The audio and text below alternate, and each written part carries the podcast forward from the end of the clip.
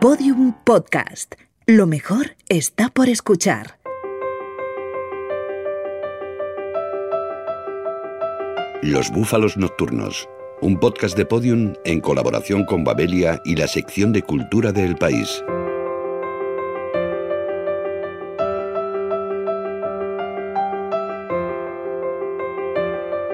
Vidas apasionantes, vidas que merecen ser contadas, vidas que invitan a ser recreadas, maquilladas o fabuladas. Hoy nos ocuparemos de tres de ellas, las de la fotógrafa Vivian Mayer, el músico David Bowie y el filósofo Walter Benjamin, noveladas por Berta Biasmau, Rafa Cervera y Vicente Valero, obras que van desde la recreación libre a la pura ficción, pasando por el descubrimiento biográfico de un momento vital poco conocido.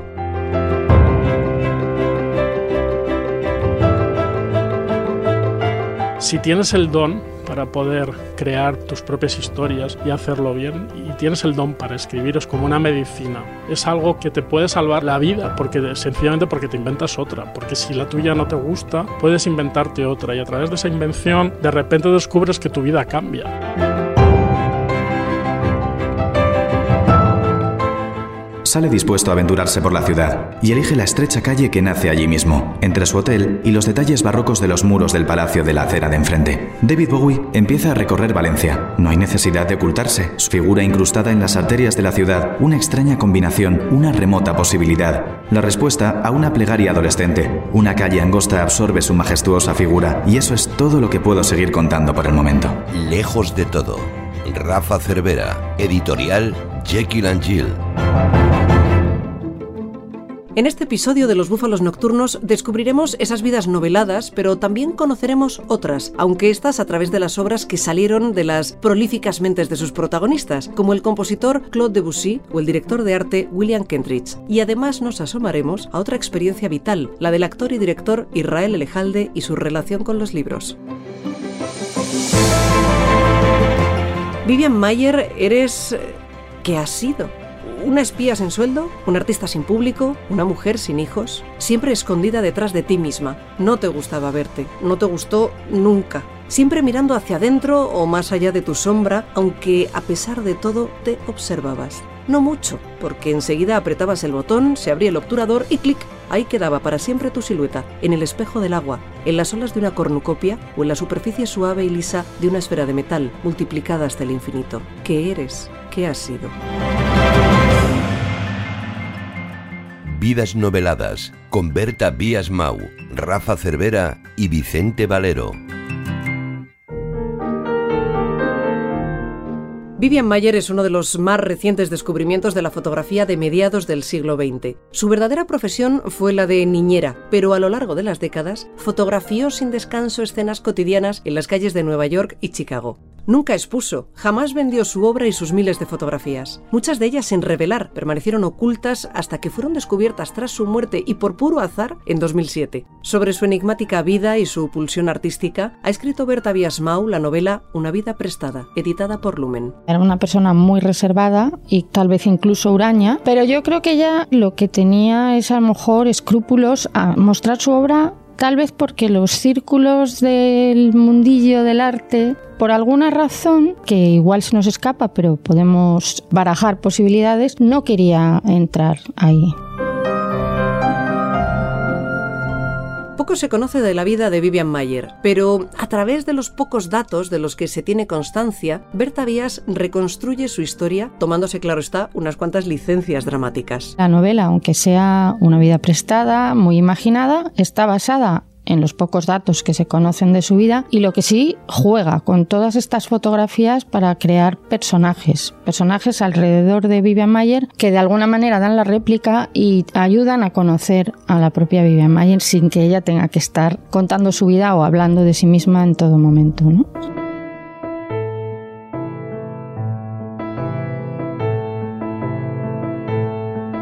La falta de protagonismo de Vivian Mayer, su aparente y anodino aspecto de niñera y esa afición compulsiva por retratar todo lo que veía en las calles de las ciudades donde vivió, le permitieron construir un rico fresco de la sociedad urbana norteamericana. Tocaba un poco todos los palos, pero también fue definiéndose y ella yo creo que lo que más le gustaba retratar era la vida cotidiana. No te digo lo sencillo, pero sí lo que podías encontrar a cada paso, que muchas veces es lo más complejo. También tiene tiene su parte oscura de esas escenas de Nueva York en calles sucias, con borrachos o con gente muerta, no sabemos, o medio muerta, tirada en el suelo, ¿no?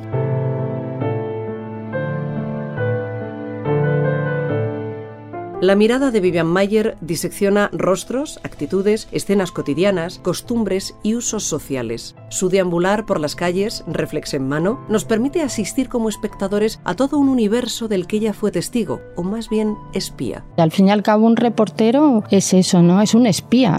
ella pasaba horas y horas por las calles, tanto los días en los que trabajaba, porque al fin y al cabo los niños pasan horas en el colegio y ella aprovechaba para seguir tomando fotografías por aquí y por allá y los días en que libraba lo mismo. Era su hobby, su vocación, se dedicaba en cuerpo y alma y entonces es una especie de espía.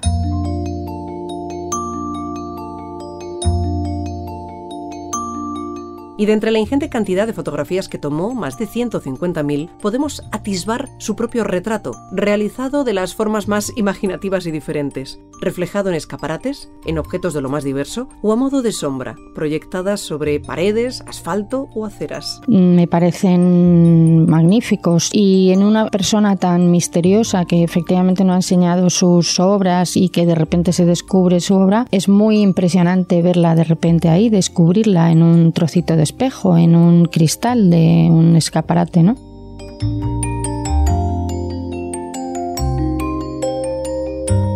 Berta Vías nos descubre a una mujer enigmática y creativa, usando con frecuencia la segunda persona. La escritora habla directamente al personaje cuya vida novela, interpelándola, hablándole y señalándole sus actos y las consecuencias de estos. No es la primera vez que la uso, porque ya en una primera novela la utilicé, porque me sirve para tomar distancia de cosas con las que me identifico a lo mejor demasiado y de las que quiero escribir sin ese apego. En este caso diríamos que es un juego más de espejos, igual que los autorretratos que hace ella. No es que yo simplemente le hable a ella, sino que también ella me habla a mí, se habla a sí misma y habla también al lector, como una Vivian vista desde otro yo que está fuera. Si Berta Vías reconstruye una vida como la de Vivian Mayer, de la que apenas sabemos nada, el periodista musical Rafa Cervera también fabula con un personaje real, David Bowie, en su primera novela, Lejos de todo, editada por Jekyll and Sin embargo, la peripecia que cuenta sobre el cantante británico es totalmente ficticia. En la historia real se refugia en Berlín para encontrar un nuevo camino artístico. En la ficción que yo me invento, lo que hace es refugiarse en Valencia, que es eh, el último sitio en el que nadie pensaría. Y además de esa historia, discurre paralela la de tres adolescentes que pasan, digamos, ese verano que es como pues el rito de paso de la adolescencia. En la playa del Saler hay un momento en el que ambas historias entran en contacto durante unos minutos y luego cada historia sigue su curso. Lejos de todo, le sirve a Rafa Cervera para reflexionar sobre momentos clave en la vida de una persona, desde la búsqueda de la identidad hasta las crisis existenciales. Es una novela que habla de, de varios temas, la crisis, de la fama, de la soledad, de cambiar, de buscar tu sitio en el mundo, del descubrimiento del deseo y de la amistad y no sé, seguramente pues a medida que la gente lo vaya leyendo, me imagino que encontrarán significados que yo ahora mismo pues no soy capaz de ver.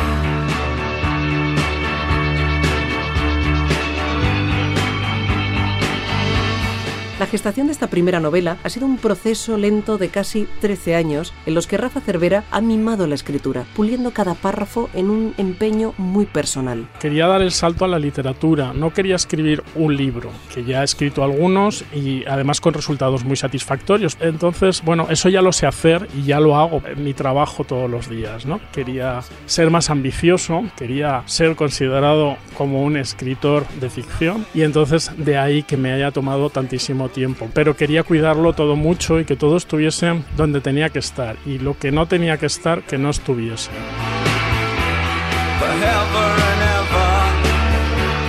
Siendo el autor un reconocido periodista musical, radicado en Valencia, se podría pensar que, lejos de todo, es casi una obra autobiográfica. Sin embargo, Rafa Cervera lo desmiente rotundamente. El artista del cual yo colgaba pósters en la habitación era Lou Reed. Entonces, el hecho de que David Bowie sea uno de los protagonistas da todavía más peso a esta teoría de que lo que estoy haciendo es ficción. Después ya empecé a interesarme más por la música de Bowie, pero cada uno significa una cosa en la historia de la música y en mi vida. Lou Reed es más un músico literato, Bowie es un artista global. También, para ser justos, hay que decir que sin Lou Reed seguramente David Bowie no habría sido el mismo.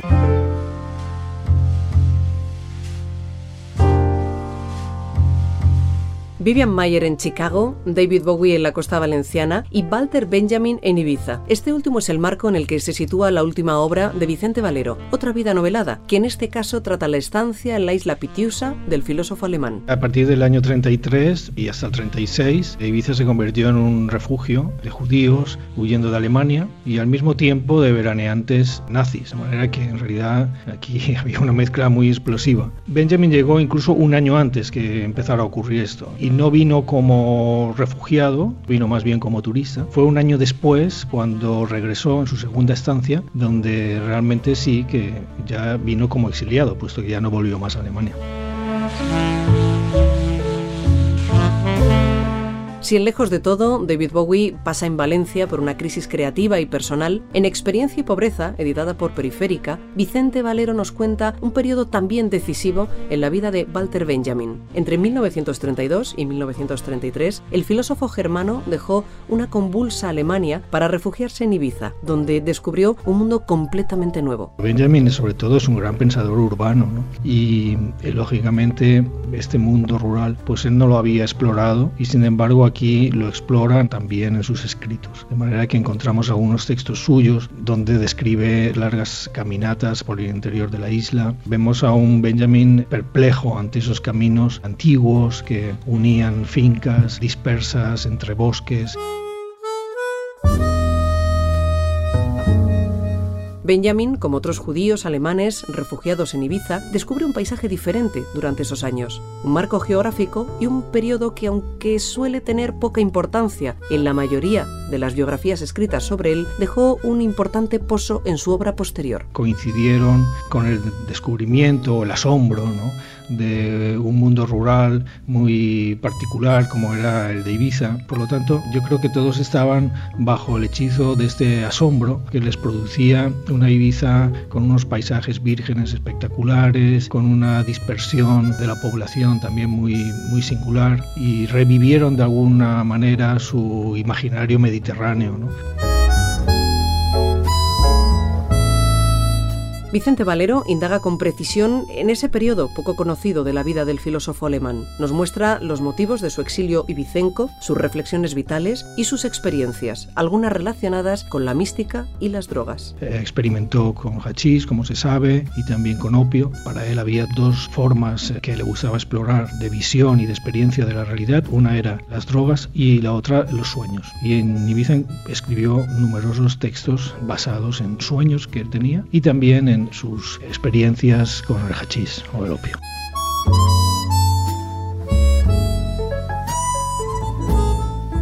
Una vida prestada, lejos de todo, y experiencia y pobreza. Tres vidas noveladas sobre Vivian Mayer, David Bowie y Walter Benjamin que les recomendamos encarecidamente. Tres relatos biográficos fabulados por Berta Vías, Rafa Cervera y Vicente Valero.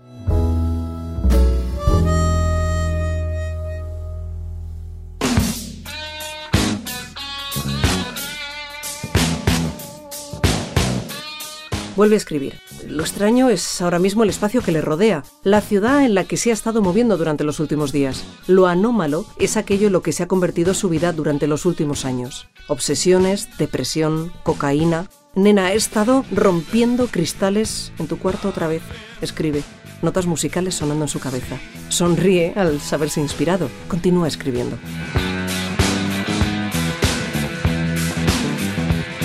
Claude Debussy con Pablo L. Rodríguez.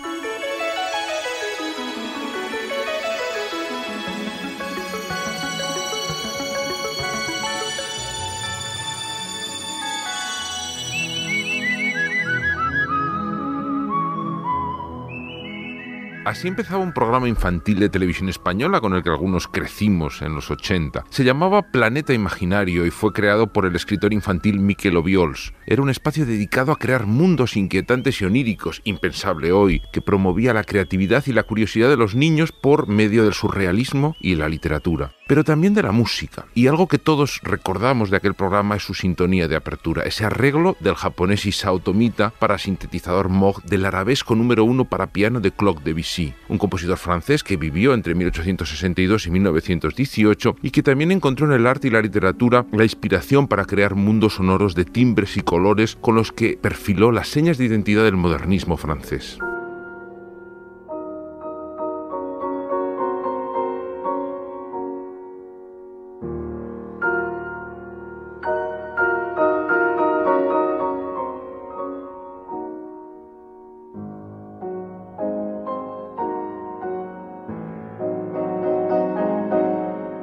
Estamos escuchando un ejemplo muy característico de ese mundo sonoro de Debussy, el claro de luna de su suite Bergamasque para piano de 1890. Conviene recordar que el modernismo francés arrancó hacia 1880 como reacción a la humillación francesa tras la guerra franco-prusiana. En lugar de convertir la música en una fuente de poder, como hicieron los alemanes, los franceses optaron por convertirla en una fuente de placer. En vez de lo sublime, optaron por la belleza. Rechazaron maximizar lo emocional, lo expresivo y lo psicológico, como los alemanes, y trataron de apartar la música de las pasiones humanas más básicas. En vez de esa música flemática y sudorosa que representaba Wagner y los continuos que tuvo, optaron por la elegancia de un placer exquisito. Para los alemanes, la música francesa se convirtió en frívola, mientras que los franceses veían la alemana como pretenciosa. Pero no fue fácil, pues casi todos los compositores franceses del momento sucumbieron ante el influjo de Wagner. Chabrier, Dandy, Saint-Saëns, Chauchon, Ducasse, etc. Todos sucumbieron a Wagner. Quizá la única excepción fue Eric Satie, que fue una especie de representante de la contracultura, algo así como un hippie de comienzos del siglo XX. Aunque el compositor más importante y verdadero impulsor del modernismo francés fue Claude Debussy.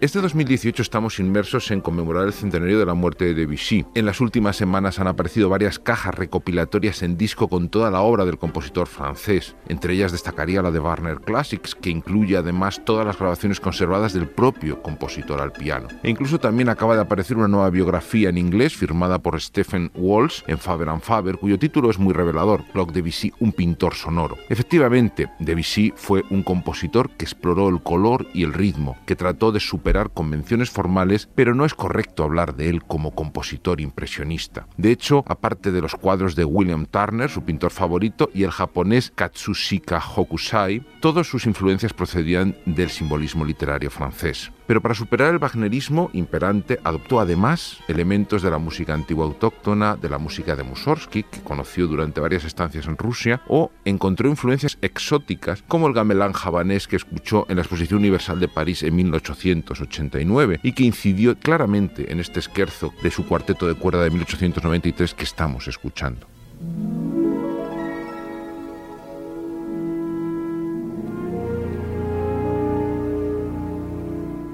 Los referentes simbolistas son prácticamente constantes en toda la obra de Debussy. Los encontramos incluso desde su más temprana formación, cuando combinaba el estudio de la música de Chopin con la poesía de Verlaine en sus clases con Madame Maud de Florville, que era suegra del poeta Verlaine y además había sido discípula del compositor Chopin. Después estudió composición con Girard en el Conservatorio Parisino y ganó el famoso premio de Roma en 1884, aunque no le interesó el contacto con Italia. Prefirió ahondar en las imágenes musicales de los poemas de Verlaine, Baudelaire o Mallarmé, tal como demuestra su famoso poema Preludio a la siesta de un fauno que estamos escuchando y que está inspirado en el poema L'après-midi d'enfant de Mallarmé.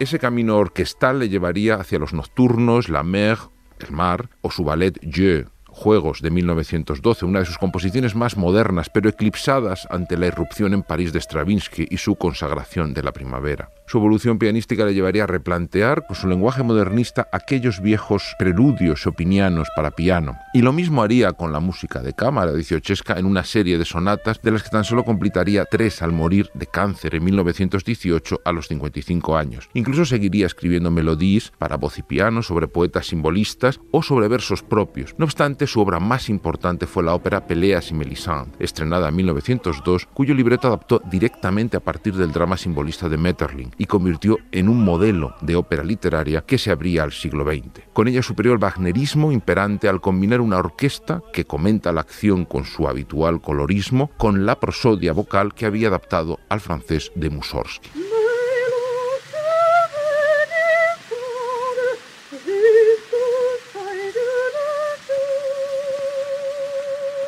Estamos escuchando el comienzo del tercer acto de peleas en Melisande, la famosa escena donde comienza a tejerse el triángulo amoroso del drama. Melisande canta mientras peina sus largos cabellos, desde la torre de su castillo lo suelta y llegan hasta el umbral donde se encuentra Peleas, el hermanastro de su marido Goulond que aparece poco después y los descubre sin percatarse todavía de la situación. El inicio de esta misma escena fue grabado por el propio Debussy al piano en 1904 junto a la soprano escocesa Mary Garden, que fue la primera Melisande, una de las joyas ahora reeditadas por Warner Classics para conmemorar el centenario del compositor francés.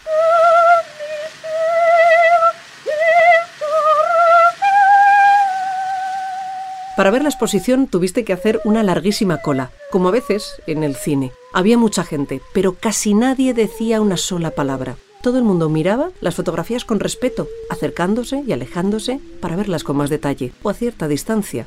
Algún murmullo, alguna tos, como en la iglesia.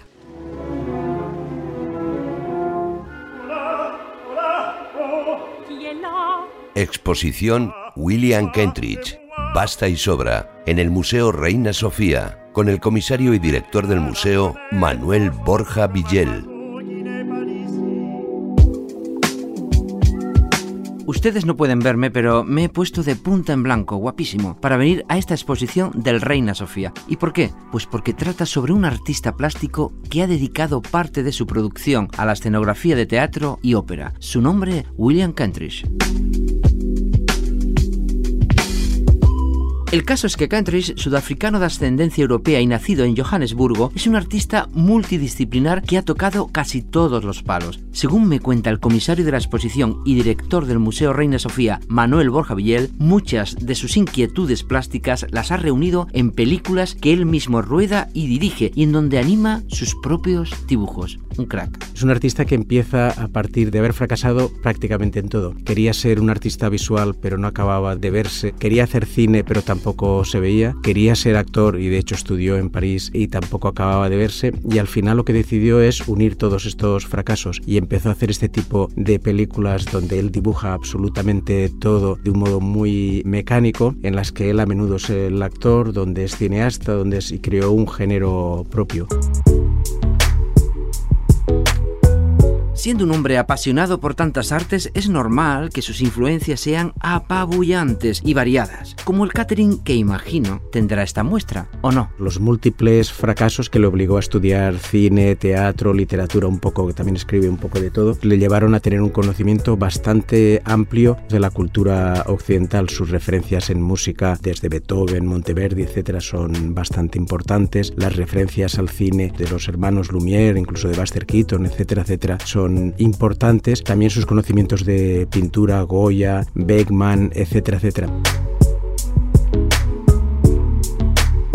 He metido la pata. No hay catering porque hoy no es la inauguración. Mala suerte. He llegado unos días tarde. No problema. Me he traído en la mochila unas palomitas. Mientras las saco, Manuel Borja Villel me cuenta la importancia que el trabajo en equipo tiene en la obra de Kentridge. La complejidad de la obra también viene dada por el hecho de que trabaja de un modo colectivo. Cuando hace una película hay alguien de sonido, hay alguien que tiene que ver con efectos, etcétera, etcétera. Y de hecho uno de los elementos en los cuales se centra la exposición es todo su trabajo en el teatro y en la ópera y esto sí definitivamente es un trabajo colectivo y este trabajar con los demás es algo que él maneja perfectamente y que hace que sus obras digamos sean muy complejas. No creo que mis palomitas llamen demasiado la atención. Al fin y al cabo, esta exposición tiene películas, teatro y ópera, ¿no? Bueno, voy a dar una ojeada al catálogo mientras me informo sobre las constantes en la obra de William Kentridge. Un lado, por ejemplo, el paisaje, que contrasta este paisaje suyo, el de Sudáfrica, el de Johannesburgo, con la visión que tenían los exploradores del siglo XVIII XIX, que era un paisaje totalmente ideal, un paisaje que tenía muy poco que ver con la realidad. Otro elemento que es importante es la crítica social, pero luego también hay un Kenrich más intimista, donde interioriza todas estas sensaciones.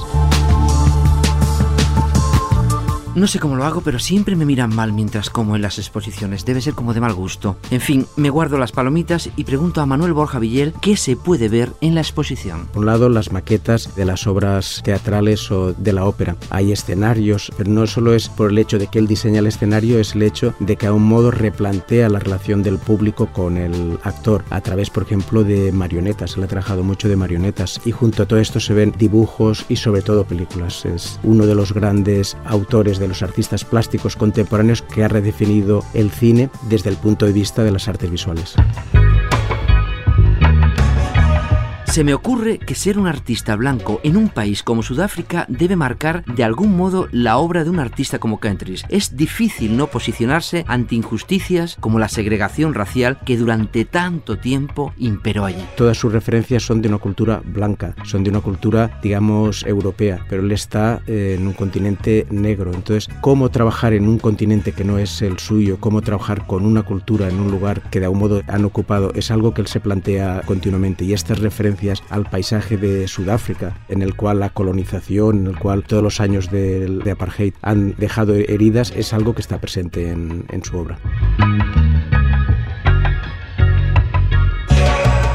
Si les gustan las maquetas, el teatro, las escenografías, el cine o el dibujo, no se pierdan esta muestra, porque tiene todo eso y más. Ah, y el recorrido no termina en el museo. Pueden seguirlo en casa y comer palomitas allí si les apetece. No le mirarán mal. La exposición tiene las óperas o las piezas de teatro, que son algunas bastante largas. Y con dos excepciones, que ha sido imposible por cuestión de derechos, el resto de las óperas se pueden ver en la web, con lo cual quien quiera puede preparar la visita en el site del Reina Sofía o de después, una vez vista la exposición, puede verse las óperas eh, tranquilamente en casa y digo, las óperas son extraordinarias.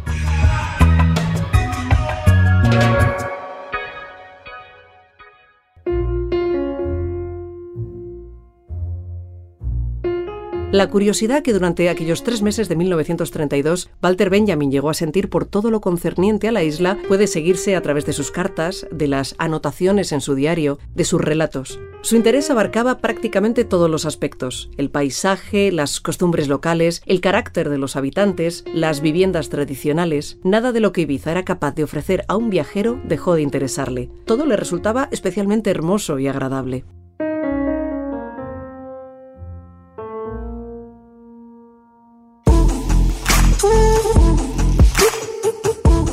Biblioterapia le saluda.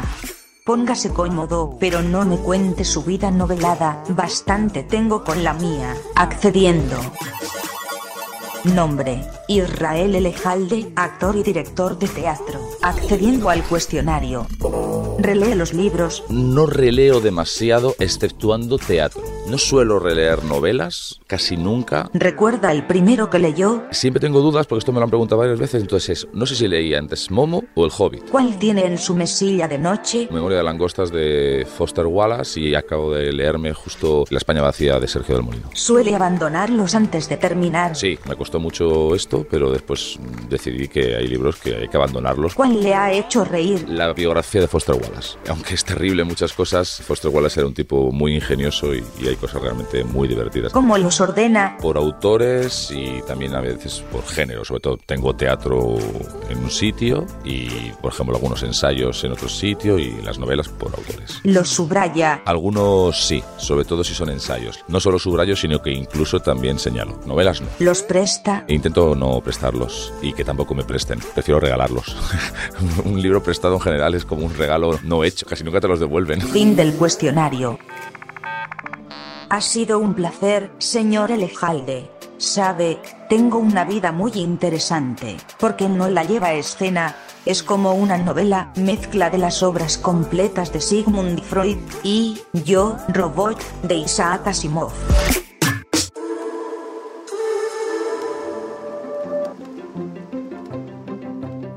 Como la vida, exactamente igual que en la vida, nuestra luz se apaga. Hemos nacido, crecido, nos hemos desarrollado, hemos pasado por experiencias enriquecedoras y alguna decepción, pero el camino ha valido la pena.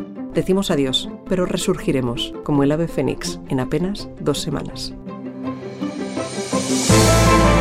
encontrar la voz no es nada fácil y cuando la encuentras y ya sabes que la tienes y ya sabes cómo modularla y ya sabes que gusta su tonalidad, pues entonces ya todo es muchísimo más sencillo. ¿no? Yo he vivido mucho tiempo con esa angustia de ¿estará bien lo que quiero hacer? ¿Lo sabré hacer bien? ¿Será una buena idea pero yo igual no estoy capacitado para llevarla a cabo? Ahora que ya sé que sí, entonces bueno, pues es seguir trabajando.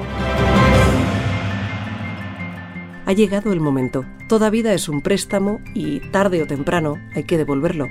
Nada escapa a eso, ni siquiera la ilusión. El arte, ese dios al que he dedicado todas mis fuerzas, se me ha escapado como agua entre los dedos, en cada fotografía. Ha llegado el momento, el momento de dejar el sitio a otro. Todos los episodios y contenidos adicionales en losbúfalosnocturnos.com. Síguenos en Twitter, arroba búfalo nocturno.